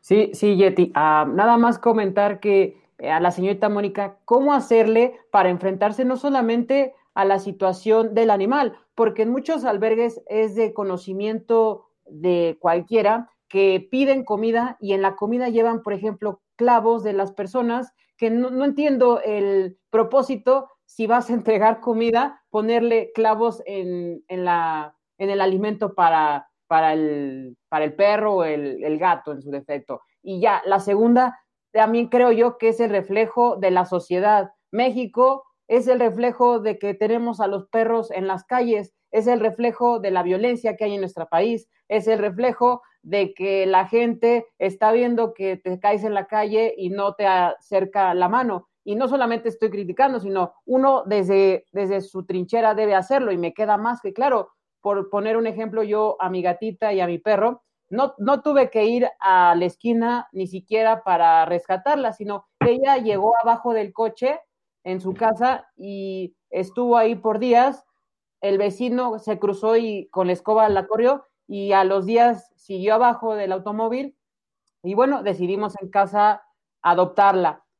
En ese sentido, ya, ya llegó a su edad y bueno, tuvo que partir porque bueno, también el momento ya no era oportuno para ella. También tuvimos un perrito que llegó el mismo, él afuera llegó y ahí se quedó con nosotros. Pero también me parece que es el reflejo de una sociedad que no está, no respeta al animal y me parece que eso es el punto de inflexión no solamente el tratar de un individuo cambiar, sino es que es el país completo porque es el reflejo de lo que cada día vemos y no solamente en los animales, sino con los niños, etcétera, etcétera. Sí, claro, efectivamente. O sea, todo lo que, lo que hacemos a los otros es lo que nos estamos haciendo a nosotros mismos. Lo que estamos mandando es lo que nos estamos regresando. Entonces, pues le estás poniendo clavos en la comida, pues eso está hablando de ti, ¿no? Del gran odio infinito que te tienes, del gran coraje, de la gran vergüenza que sientes y tus ganas de, desaparecer, ¿no? Pero, este, pues si tantas ganas tienes, no se lo des al perro, cómetelo tú. ¿Sí? Entonces, de verdad, la, la este, en esta entrevista habré pisado muchos callos porque he dicho muchas cosas que la gente no acepta, no quiere oír, no le gusta, no confronta o le parece reprobable. Sé que lo he hecho en esta entrevista, pero orgullosamente lo digo porque sí va a haber gente que va a reflexionar, que va a cambiar y, y de verdad todo lo que mandamos regresa. Respetas a tu al perrito que está en la calle, ok, no lo no tienes el dinero, no tienes la capacidad, no puedes hacer todas las cosas que dije que son obligatorias en el caso de rescate, no lo maltrates, no le faltes al respeto, ¿sí? No afecte su dignidad. ¿Y sabes qué? Podemos darle el pedacito de pan que nos estamos comiendo, si podemos darle un poquito de agua, porque sabes que mucha gente dice, ay, bueno, sí, ya le diste de comer, ¿y mañana qué? Pues sabes que hoy ya comió, a lo mejor mañana persona y le da otro poquito de comida no por el pensar de que de qué sirve que yo le dé de comer si mañana va a tener entonces con hambre desde hoy. O sea, cucu, ¿no? Si no puedes en definitiva yo, no lo yo concurro mucho en, en, el tema de la humanización, ¿no? De eh, en este momento él tiene una necesidad y si yo la puedo cubrir eh, y si está en mis manos y está en mis posibilidades lo voy a hacer. Exacto, claro, por supuesto. Si te vas comiendo cinco tacos, pues dale uno, ¿ok? No pasa nada, no te vas a morir de hambre. Y para él, hacer lo único que a lo mejor ha comido en todo el día. Monito. ¿Qué tan, complicado, qué tan complicado les resulta eh, encontrar el hogar ideal para, para las mascotas que ustedes rescatan? En el caso de nosotros, que, que tuvimos la oportunidad de, de, quedarnos con Casey y con Ishka, la verdad es que fue, eh, aparte que fue todo súper chistoso, realmente yo recuerdo que Ale estaba muy preocupada de verdad.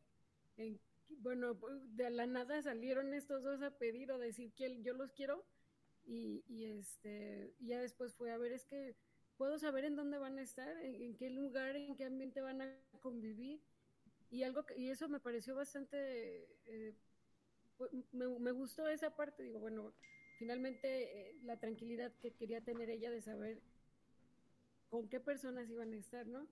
Especialmente porque aparte no, no venían esterilizadas.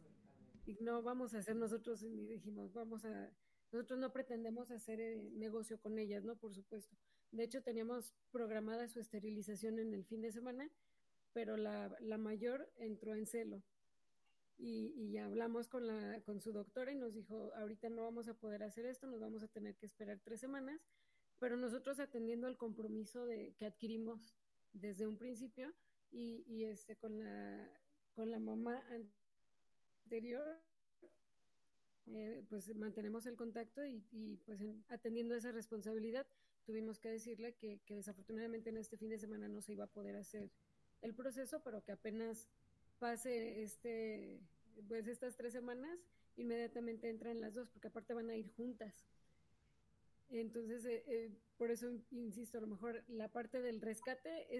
This podcast is brought to you by ESET, the global leaders in cybersecurity. ESET business solutions range from endpoint and mobile security to encryption, two factor authentication, and advanced threat detection. And they've just introduced their new endpoint security management platform called ESET Protect. The ESET Protect business security bundles take security to a whole new level. For small businesses and MSPs, I recommend ESET Protect Advanced to cover all your security bases. ESET Protect Advanced includes endpoint protection, cloud sandboxing for advanced threat detection and prevention, full disk encryption, file server security, and cloud based console. Right now, you can save 20% with this limited time offer. So you're not only getting best in class cloud managed protection against advanced attacks, you're enjoying a significant discount. Not yet convinced? Don't worry. You can also get a free trial and an interactive demo at business.eset.com/radio. Get 20% off ESET's new business cybersecurity bundle, ESET Protect Advanced, at business.eset.com/radio.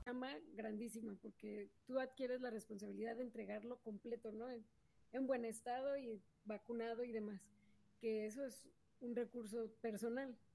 Pero de ahí viene otro problema, el encontrarles un verdadero hogar. Exactamente, fíjate que esa es una parte que siempre nos preocupa mucho.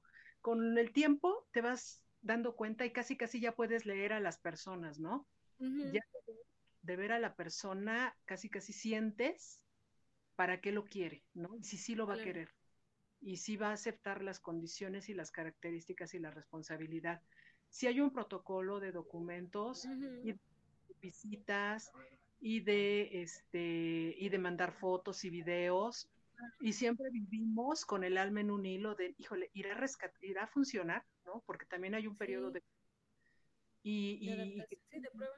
tengan cuidado con esto y que tengan cuidado con lo otro, ¿no? Siempre estás así con el alma en el hilo un poquito. Pero eh, yo lo que les pido siempre a todos los que den algún animalito en adopción responsable es este que le den seguimiento, por supuesto. La persona, ahí está la muñeca, mira, hermosa.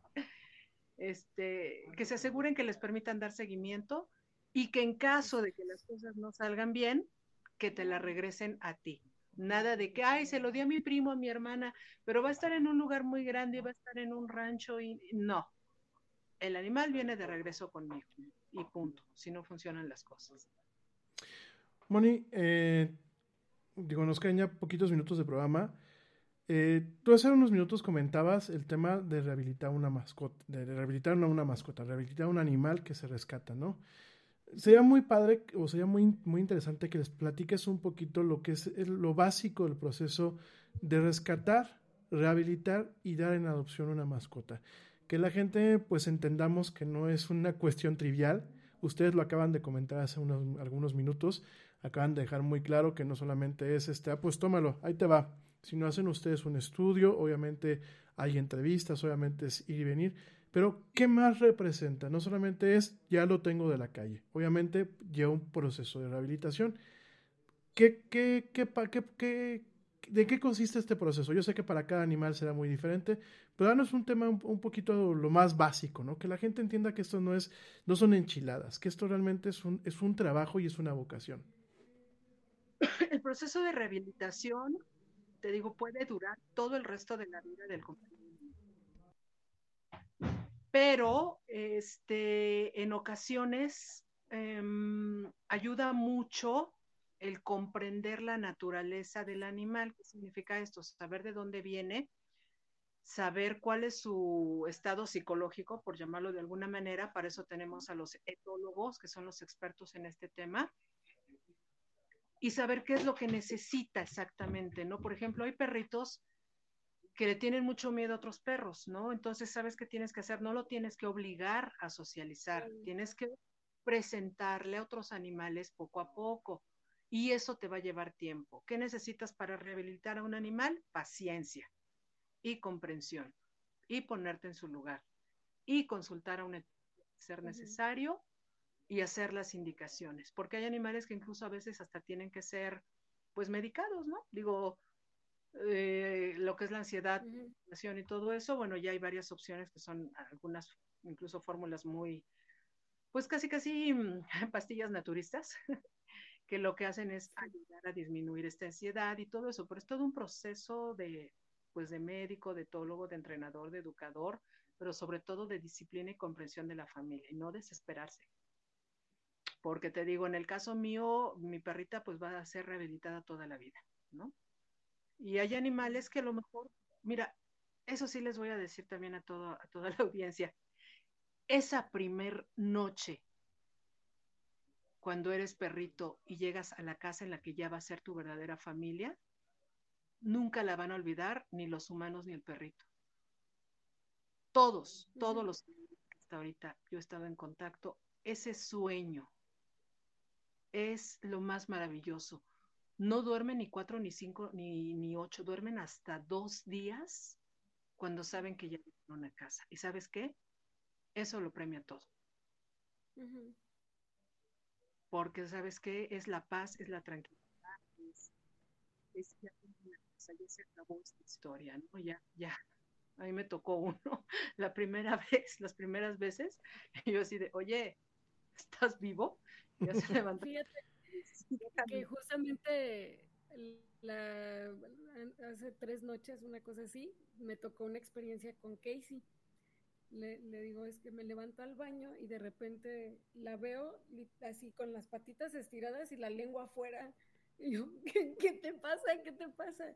ya la veo que respondió bien, pero luego mi inquietud de saber, bueno, el lenguaje corporal y demás, y, en uno de los, de los artículos por ahí decía, esa posición es lo que lo único que te está indicando es que el perro está tan relajado, está tan cómodo y se siente en completa confianza. sí, dice, está completamente agradecido contigo, no tienes que tener miedo. Y le digo, yo estaba llorando casi después del, de que empezamos a investigar, porque al, principio fue como, ¿qué, ¿qué, te pasó? Solo fui al baño.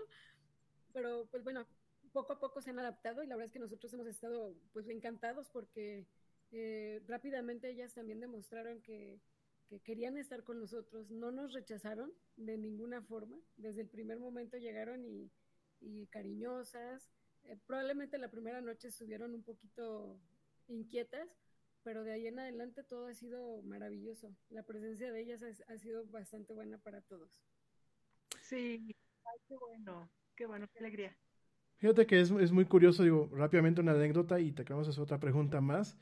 Eh, sí es muy curioso la forma en la que, en este caso, pues las perritas que nosotros hemos tenido, pues se dan cuenta de, llegar a bien, ¿no? Antes de, Lyle, de Ishka y de Casey, nosotros tenemos a Rania, bueno, que ahorita la tienen mis papás, pero la Rania también es, este, pues es rescatada. En este caso, nosotros nos tocó rescatarla de la calle, a, pesar de que, pues aparentemente era de raza y, venía de una casa que seguramente se les ha de haber fugado pues pasó mínimo, el veterinario calcula que pasó mínimo un mes en las calles, ¿no? Y cuando llegó fue muy curioso porque sí, los, los primeros 10 o 20 minutos ella estaba muy inquieta, porque la persona que me, la, que me la rescató de alguna forma, pues la tenía en su casa en la noche previa, ¿no? Entonces yo creo que pues para ella fue como que otro descontrol adicional, ¿no? Pero una vez que pasó la primera noche, me acuerdo que al día siguiente no se despertaba. Y decíamos todos, pues, pues ¿qué, ¿qué, le pasa a esta niña, no? Porque se sentirá mal, que aparte estaba un poquito malita, pero y llegó un momento en que nos dimos cuenta que era su forma de decir, estoy aquí a, todo gusto, ¿no? Digo, ya, llevamos 11 años con ella y bueno, se volvió la, la, hija de la casa, ¿no? Junto con la gatita que adoptamos también, una gatita que lo platico porque pues también es, es interesante, ¿no? Eh, llego una noche yo a, a, casa de mis papás, ya era muy noche, pues estoy estacionando y veo directamente, eh, escucho y veo la carita y, los, y la gatita así chiquitita en los arbustos enfrente de la calle, ¿no? Mi mamá, con toda la paciencia que este mundo le ha dado, se pasó una semana tratándola de cazar hasta que logró, logró cazarla. Pero mientras salía a darle que su leche, que su atún, que es, bueno. Y de ahí la gatita nos, nos dejó muy impresionado porque cuando la llevamos al veterinario para que la esterilizaran, no puso ninguna resistencia. El veterinario la sacó de la transportadora, la acarició, no lo rasguñó, no lo mordió, no le hizo nada, se dejó poner la anestesia. Y yo me acuerdo que mi papá y yo que fuimos en aquella vez nos quedamos muy impresionados y dijo el veterinario es que ella sabe que no le vamos a hacer nada malo, que todo es por su bien. Y al respecto con esta anécdota, y aparte de pues, presumir que nosotros, las, los animales que tenemos en casa, pues son además de que son parte de la familia, han sido de alguna u otra forma rescatados. Nosotros pues realmente nunca hemos compartido, ni la güerita, ni en mi familia, ni, ni su familia, pues hemos compartido el tema de, de, comprar los animales, ¿no? Pero al respecto, tú comentabas hace unos minutos que también eh, tú te has especializado en comunicación con ellos. Y me parece muy, muy, muy interesante preguntarte, el, ¿tú qué opinas, por ejemplo, de alguien, y pongo el caso, eh, porque es a lo mejor el más popular, ¿no? Alguien como César eh, Millán. Yo personalmente, a mí no me parece su, su, método de entrenar, porque ni siquiera es entrenar, o de domesticar a los perros, ¿no? Pero a ti qué te parece, porque sería muy interesante que, pues, alguien que ha logrado comunicarse directamente con ellos, aplica lo que él muchas veces dice, es, es esa tendencia nueva del entrenamiento o del eh, adiestramiento, en el caso de los perros muy particular, o realmente lo mejor es que fluya la relación como si fuera un ser, un ser otro ser, no un ser humano, pero otro ser, y realmente sí irlos encaminando como a lo mejor tú encaminas a un hijo, pero quizás con otras formas. No sé, me gustaría conocer en este, en este sentido tu punto de vista. Mira, lo que pasa es que César Millán, este, hay una, esta historia del entrenamiento, la educación, los etólogos y todo lo demás ha tenido una evolución. Yo creo que César Millán forma parte de la historia yo creo que César Millán, eh, yo no lo veo, sí ha sido muy criticado por sus técnicas, por lo que, por gustes, pero yo creo que todas estas personas que han sido polémicas en su momento, nos han servido para ir, dar el brinco a otra técnica, para investigar más, para buscar más, ¿no? Yo creo que también este, es un chavo que, pues que sí tuvo mucha suerte, de pronto saltó a la fama, ¿no? De, de tener una situación precaria económicamente y todo, este, tuvo mucha suerte, tuvo un, un, unos, un chispazo de, de, todo esto. Y sabes que creo que fue bueno porque entonces la gente puso la atención en los animales, ¿no? Más allá de la técnica que él utiliza, si es buena o es mala, nos sirvió para voltear a ver a los animales y decir, ah, yo puedo hacer algo más contigo, ya no te puedo, ya no nada más vas a estar como, como tinaco en la azotea. Ah, yo tengo esta técnica, ah, yo tengo esto, yo tengo lo otro, yo tengo aquello. Yo creo que para eso es para lo que sirve la evolución en el, en el aprendizaje de la educación y el entrenamiento. Yo personalmente, así, valga la redundancia, eh, yo tenía en Guadalajara, este, sin un ojito, terca, y yo, yo no entendía mucho de esto. Entonces alguien me dijo en el hospital donde la estaba yo atendiendo en la UNAM, oye, ¿por qué no vas a este grupo de entrenamiento y ahí vas a poder ver cómo la entrenan? Y me enseñaron a, entrenar a los animales, este, la técnica era con collar de castigo. Imagínate una Jack Russell con collar de castigo. No. Este, pero eso lo sé ahora, ¿no? Entonces yo creo que las cosas de pronto no son ni buenas ni malas, son, forman parte de una evolución si tú decides estancarte en una técnica y no averiguar hasta el punto de que afirmo categóricamente, señoras y señores, que los animales sí razonan, sí piensan y sí sienten y sí experimentan emoción. Y hace unos años no se sabía. Decían, ay, pues es la intuición, ay, pues es el instinto, ¿no? Pues creo que los seres humanos vamos evolucionando y vamos aprendiendo. Yo, este, mucha gente me dice, ay, es que no digas que aprendiste con collar de castigo, es que lo tengo que decir, porque sabes qué, evolucioné hasta el punto de que ahora hablo con los animales, platico con ellos. Este, invito a la gente a que tomen cursos con Daniela Camino para que desarrollen su telepatía. Uso flores de Bach.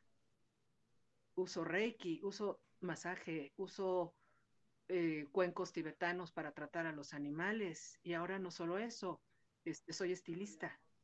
¿Y sabes qué es lo que le gusta a la gente de cuando los llevan conmigo? Que les pongo flores de Bach, que les uso aromaterapia, que les pongo musicoterapia y que me comunico con ellos todo el tiempo. Y la gente dice, oye, es que mi perro es reactivo, es que mi perro muerde, es que mi perro ataca, es que mi perro esto y lo otro. Y es que contigo, ¿qué te pasa? Pues llega un punto en que te abres a la comunicación y si te puedes comunicar con un perro, con un gato, con un perico, ¿qué crees que tengo la noticia? Te vas a poder comunicar mejor con los seres humanos. Lo hemos hecho, estado haciendo al revés.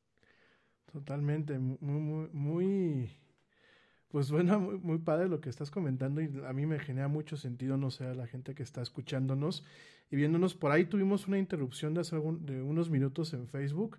Creo que tocaste alguna fibra sensible a alguien porque nos reportaron el stream y duramos tres minutos desconectados en lo que pues Facebook validó que no había ningún problema. No sé si a todo el mundo le tocó o solamente por aquí me llegó a mí la notificación. Pero bueno, este a saber por qué reportarían un, un programa como el que estamos teniendo ya sabemos, ¿no? Pero bueno, eh, me parece muy puntual y, aparte acaba de pasar algo muy padre y no sé si, si, la gente que nos está viendo, la gente que nos está escuchando en el podcast, no, no alcanza a, tener las palabras para transmitirlo. Ahorita mientras estabas diciendo tú, es que los animales entienden, es que, eh, es que los perros entienden y se sabe que pues ya entienden, no solamente es un tema instintivo, sino realmente entienden. Tu compañerito que tienes atrás, Moni, de pronto levantó la cabecita, se te quedó viendo un ratito y después se volvió a echar, así como, sí, tiene razón y se volvió a echar. Digo, está en el video para quien lo quiera ver, fue algo ahorita muy, muy simpático. Tenemos aquí a la güerita con, con Casey, que está ahí de, consentida, este, y bien consentida. Y bueno, la verdad ha sido un programa muy, muy interesante, muy un poco atropellado con los temas técnicos. Les ofrecemos una disculpa a la gente que nos está viendo. Esto es muchas veces el tema de la transmisión en vivo y sobre todo, bueno, en ocasiones con el tema en el Internet en nuestro país. Eh, definitivamente quisiéramos que tú y Ale eh, vuelvan a estar con nosotros en otro programa, a lo mejor para explorar otro tipo de temas dentro de este mismo tema de la, de la adopción responsable.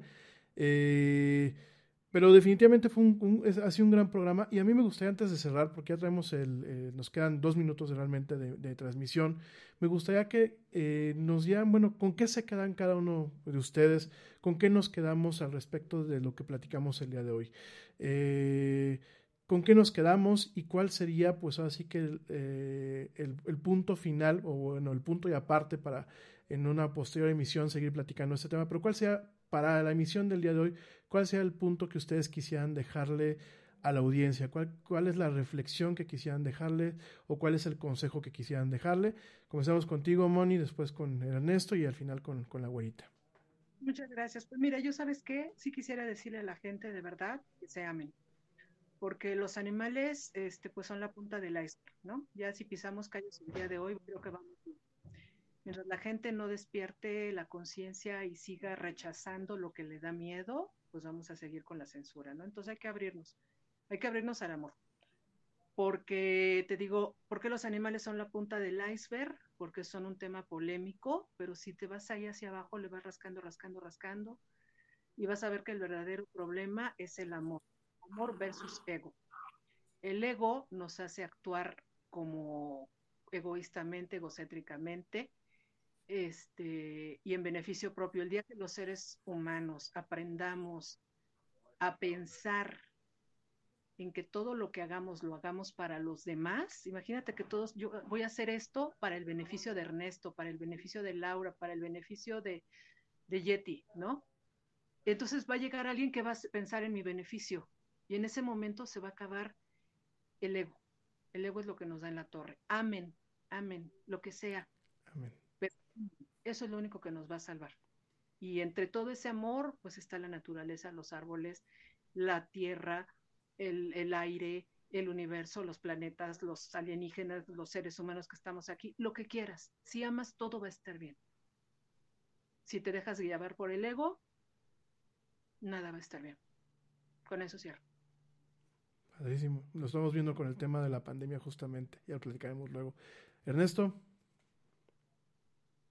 Yo, yo, quisiera agradecerle a la señorita Mónica por haber estado en la área del Yeti y creo que el respeto, como decía Benito Juárez, aunque Benito Juárez se refería a las personas, me parece que el respeto al animal, y yo quiero citar las palabras que dijo la señorita Mónica, que, que si no lo puedes adoptar, al menos lo respetes y lo dejes seguir su camino. Y es como cuando respetas al vecino, si no te metes con él, pues lo respetas, ¿no? Creo que es eso mismo y, y agradecerle por haber estado aquí y, y que regrese pronto y que que sigan viendo este programa y nos estaremos viendo en la área de Yeti. Muchas gracias.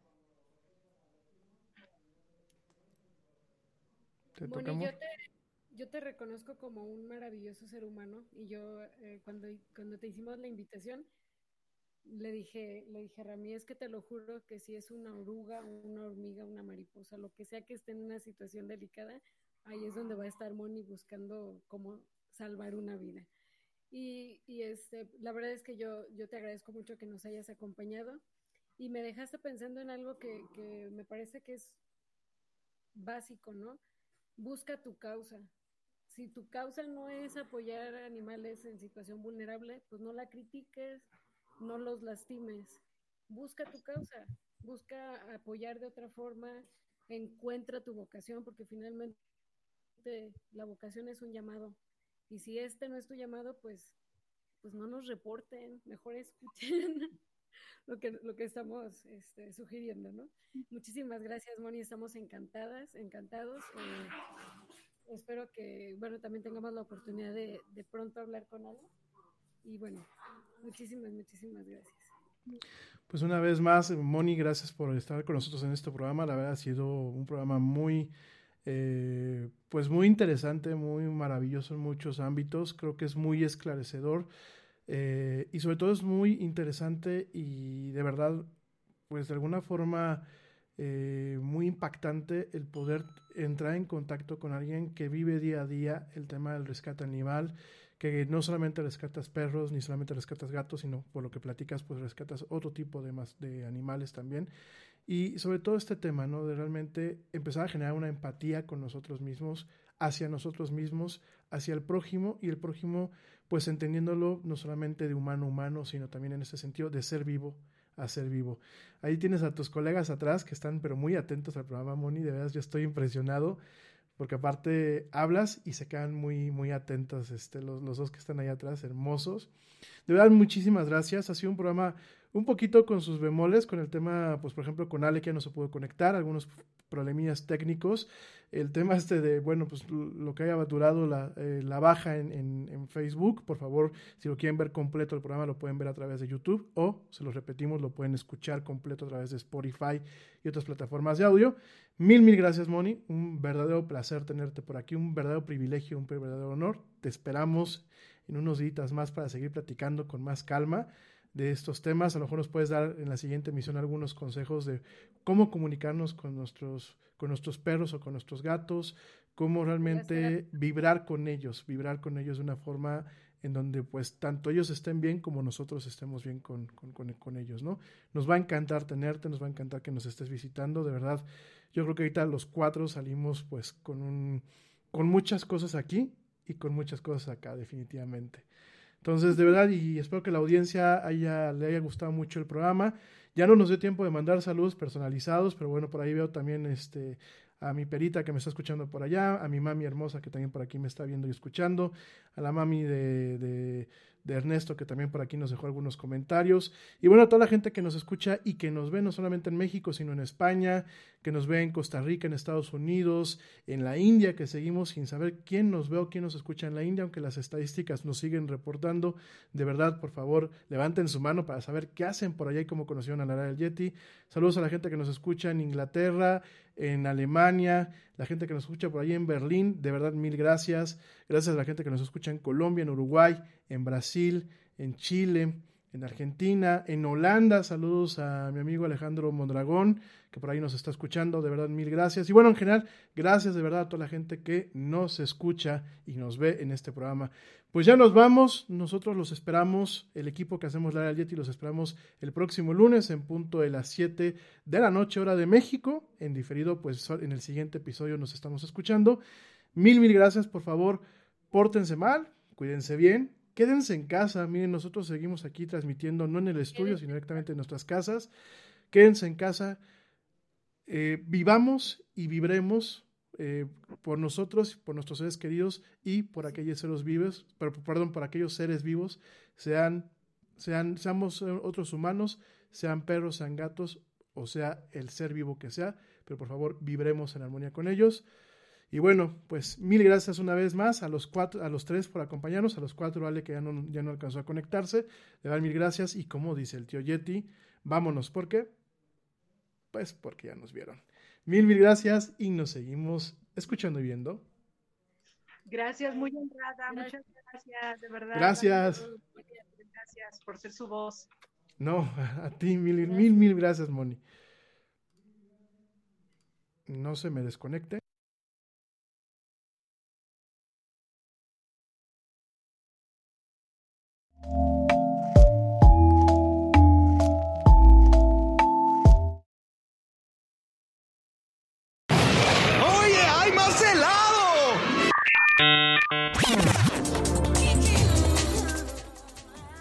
Que la actualidad no te deje helado.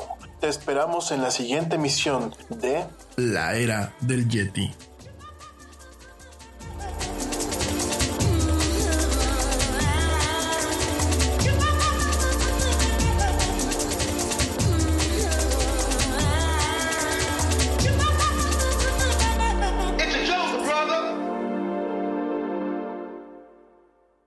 Progressive presents an interview with your upstairs neighbor. Hey, it's Rick from upstairs. Yeah, I take it seriously. When I play R&B at 1 in the morning, that's me saying, "Hey, I'm here for you." And I enjoy repetitive bass lines. I only use expired batteries in my smoke detectors.